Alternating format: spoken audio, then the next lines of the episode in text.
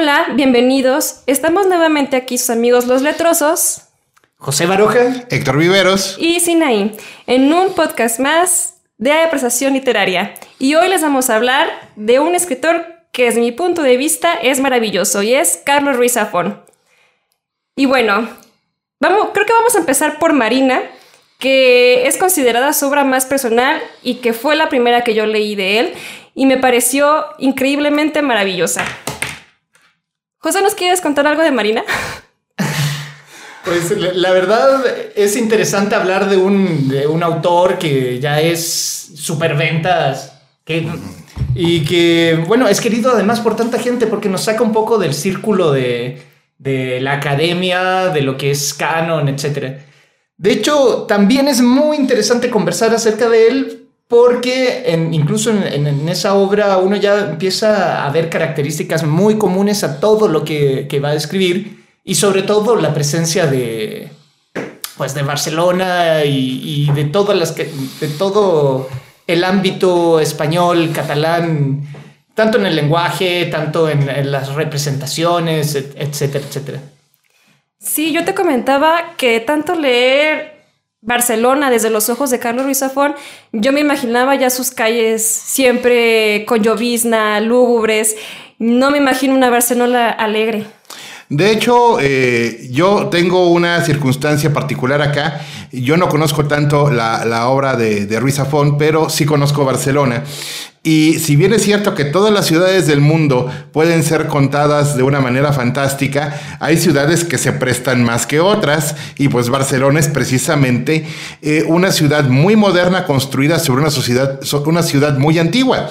De hecho, tenemos la característica de que Barcelona, pues, sus orígenes ni siquiera son, ni siquiera son romanos, ni siquiera son ibéricos, sus, sus, sus orígenes son fenicios. De hecho, es, es, de los asentamientos más antiguos de, de la zona y, y, estar viendo capa tras capa tras capa de, de la ciudad.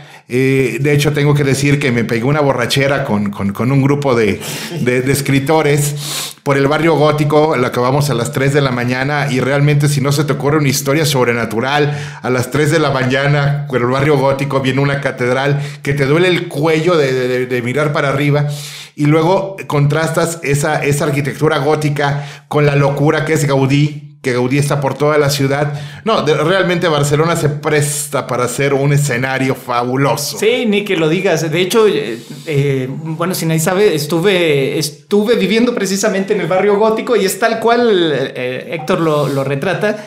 Pero también da para pensar precisamente cuál es la representación de mundo que hace Safón sobre esa Barcelona. De hecho, he escuchado mucho por ahí que él escribe una especie de turismo literario, como que invita a conocer precisamente todas esas capas de, de, la ciudad.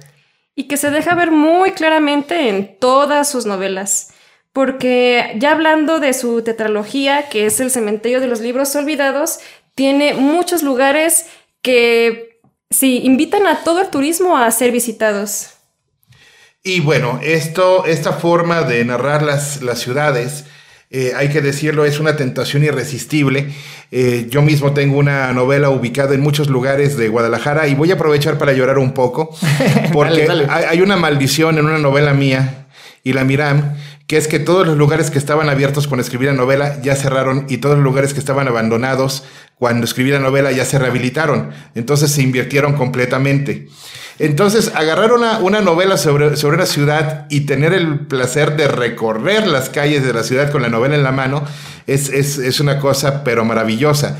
De hecho, hablando de, de novelas ubicadas en, en, Barcelona, también la serie de Falco de Pérez Reverte se da una vuelta por la ciudad de Barcelona.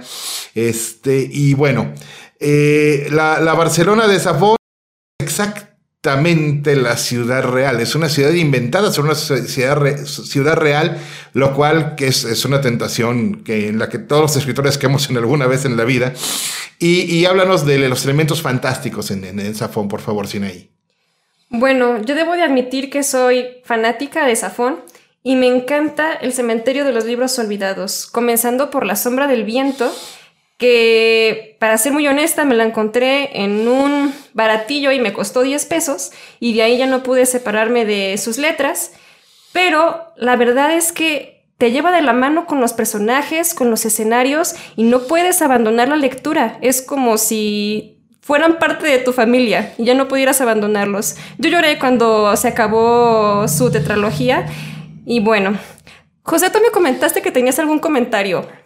A ver. Sí, de hecho, eh, sin, sin, ganas de entrar en conflicto, pero bueno, es parte de lo que hacemos los letrosos, es que Safón a mí me gusta mucho porque es de esa literatura que, que te entretiene, que no tiene inicialmente mayor pretensión que esa, entretenerte, que es finalmente... Eh, es válido. Exacto, es el gusto de leer más allá de, de la academia, de lo intelectualoide. Y digo intelectualoide porque un, un buen intelectual no va a estar cuestionando esas cosas, esas minucias, digamos. Pero, si tengo que ponerle un pero a esto, así como le, pone peros eh, nuestro querido Héctor El Ogro en, en sus intervenciones en TikTok, para que lo, lo, busquen, por cierto, en sus recomendaciones en menos de un minuto. La cueva del ogro. La cueva del ogro. Aprovechamos de hacer un poquito de, de publicidad también. Eh, es que creo que escribe muy extenso Creo que esas 900 páginas que tienen alguna de sus novelas, lo más bien podrían haber quedado en 600, en 650, y que en esa extensión muchas veces acaba resolviendo algunas características de personajes, así de... Un plumazo. Exacto. ¿Por qué? Porque necesita cerrar el arco de algún modo y no queda totalmente satisfactorio el, el desarrollo de esto. Y además, de repente caen algunos maniqueísmos, así como estoy tirando lo malo, a mí me gusta, insisto, así que nadie me queme, pero también caen algunos maniqueísmos en el sentido de que los muy malos a veces son muy malos. Y, y, bueno, algo que sí es verdad, todos los que tienen que ver con los libros y libreros suelen ser muy buenos en, en, en sus obras. Y digo, todos los letrosos que aparecen o suelen aparecer son buenísimos. Aquí tenemos tres ah, dos, dos, dos, dos, dos, Yo, yo sí soy malvado. tú siempre te presentas así como Batman, Este, sí, hay, hay que decir, la, la, la, gente de libros, eh, como la retrata Safón y como somos en realidad, este, pues tenemos la característica de, que somos más empáticos porque eh, comprendemos a las personas este, como si fueran un libro y, y, sabemos que todo tiene un trasfondo y que todo tiene una razón y que los personajes se desenvuelven como van pudiendo. Y, a veces, este, por eso, cuando, cuando pensamos en una persona, pensamos en la persona como un personaje. Es un mal vicio, es un mal vicio, pero nos hace terriblemente tolerantes. Sí, de hecho. Eh, pero dicho eso, yo también me gocé la tetralogía, hasta la he regalado y y e, ese es un punto importante. Cuando uno regala libros, pues está diciendo algo muy valioso, de, bueno, de, uno mismo y del cariño que le tiene a esa persona. Y, bueno, a propósito, tú, tú incluso estuviste ahí para que te filmara el libro en la FIL de Guadalajara, ¿no? Sí, en la FIL del 2016 fui de las que se formó y estuvo como unas cuatro horas esperando a, a poder chocar su mano y que me firmara un par de libros, que fue el último. El laberinto de los espíritus.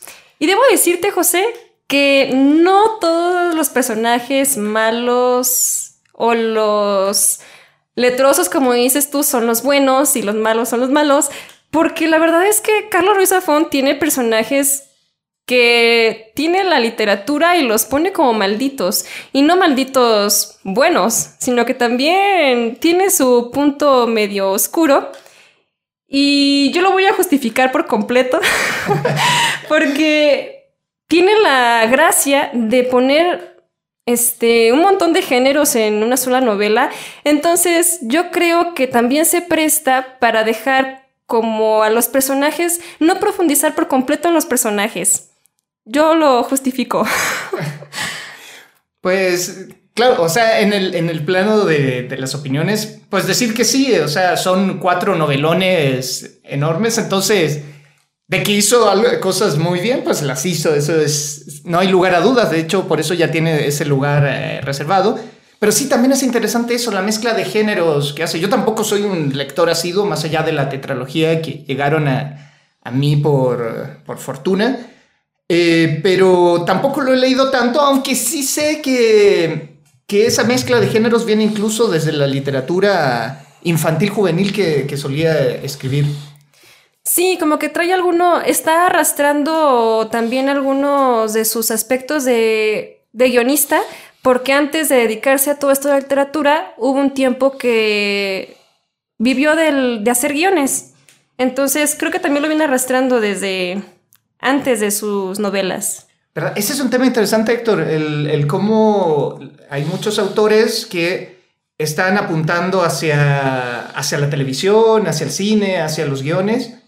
Sí, de hecho, y también las influencias que uno tiene, porque aunque uno quiere ser completamente original y, y que toda la historia es mía, la verdad a mí me pasó algo, algo bien este, curioso. Este, en, una, en una conferencia, en medio de una entrevista, me doy cuenta de que lo que me hizo escribir género fantástico fue el gran cariño que le tenía a una película de anime, El vuelo de los dragones, que vi cuando yo tenía 6, 7 años. Eh, y, bueno, infancia es destino, ¿no? Y además, uno cuando está escribiendo siempre está proyectando la película de, de- de- de- del libro en, la cabeza.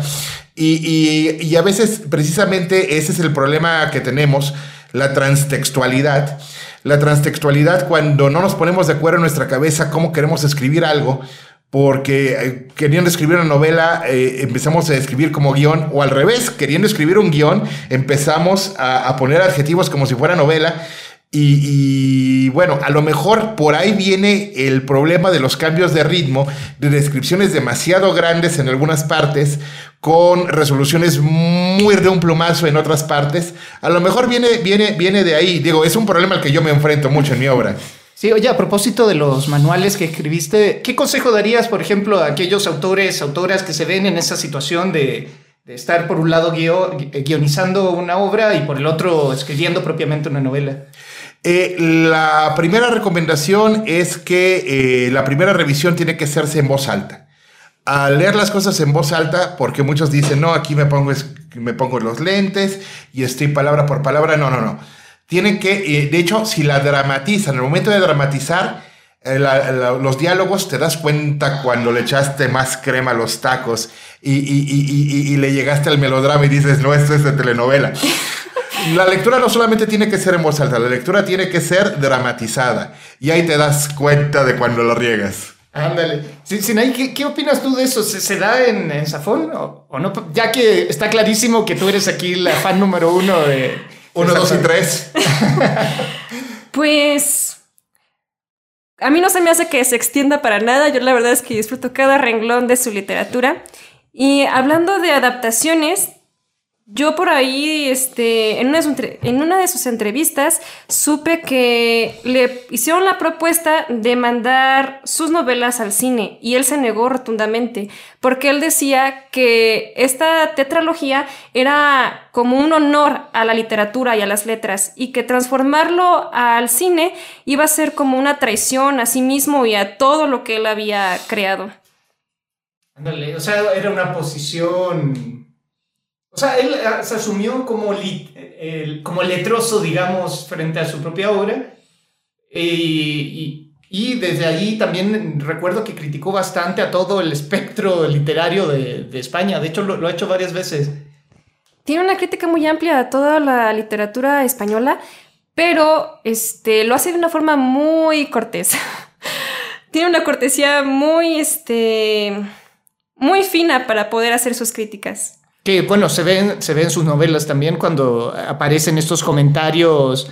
A propósito de lo que hablamos, de los que los letrados, los letrosos son por lo general bien representados en el sentido moral, incluso, bueno, no moral, en un sentido de positivos, de, de, de aquello que le hace bien, digamos, a esta Barcelona ficticia. Buena gente. Buena gente, gracias. Ándale, buena Esa gente. es la palabra. Sí. Pero la verdad es que toda la tetralogía es este.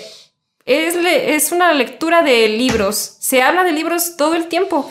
Y de hecho, las historias se basan en, en libros. O Por sea, algo son cementerio de los libros olvidados. Ah, no. Sí, es una, es una metaficción donde, donde el libro transcurre a través de libros y con argumentos de libros, este, con el pretexto de libros. O sea, realmente eh, es otra tentación, es, es otro vicio. Yo creo que el que más daño nos hizo fue Borges con, con- con sus libros inventados, metidos, metidos en, en sus cuentos, este, y, el jardín de los, de los senderos que se bifurcan. este, la, la, la tentación de que, de que la vida imite al arte y, e incluso la vida imita la literatura en la literatura a través de la literatura, en, en, en un fenómeno que los que salimos de letras hispánicas este, nos, nos decían que era la, la, puesta en abismo, pero la puesta en abismo se va hasta la, hasta la fosa de las Marianas, realmente de, de, de, de tanta referencia. Y, y, y, es algo delicioso, es algo sabrosísimo. Cuando entiendes el juego y lo juegas y te dejas llevar por él, es algo delicioso.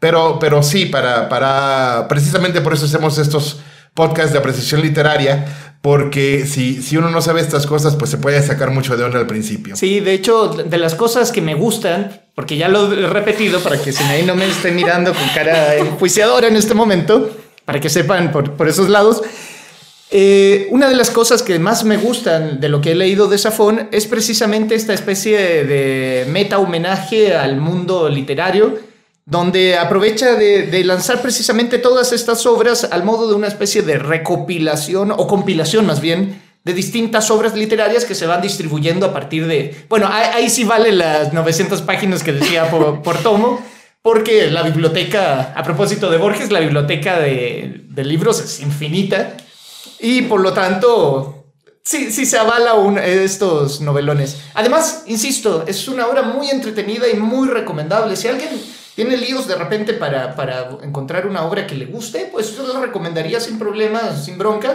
que fuera y comprara algo de, de Safón, adquiriera algo de Safón. Pregun Además que es fácil de, de, encontrar. Sí, preguntando así directamente, este, Sinaí, ¿por cuál libro crees que debería empezar un nuevo lector de Safón?